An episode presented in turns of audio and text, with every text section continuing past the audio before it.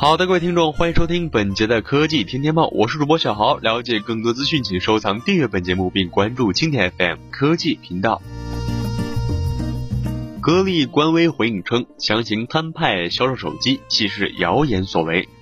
从曝光以来，董小姐的格力手机就是话题不断。那么，无论是从销量、配置还是开机界面方面，都引来众多热议。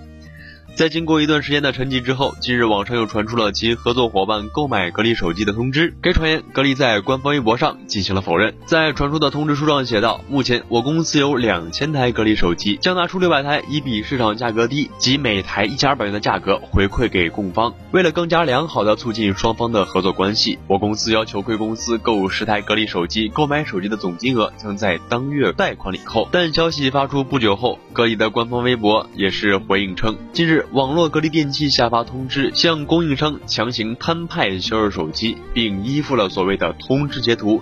经核实，此事并不属实。格力是从未有下发过这样的通知书，截图中的通知是纯属伪造。此外，鉴于此事损害了格力的声誉和形象，格力保留法律的追究责任，特此声明。那么，虽说此前董明珠是放出豪言，手机年销量是五千万台没有问题，但这款手机始终没有公开发售，只是在内部供应。虽然格力官方对购买通知书进行了否认，但对于格力生产出的手机，其销量还是非常不看好。号称可以卖五千万台手机，却迟迟不肯对外销售，恐怕其其中原因大家也是猜想得到。好的，以上是本节科技天天报的全部内容。了解更多资讯，请收藏、订阅本节目并关注蜻蜓 FM 科技频道。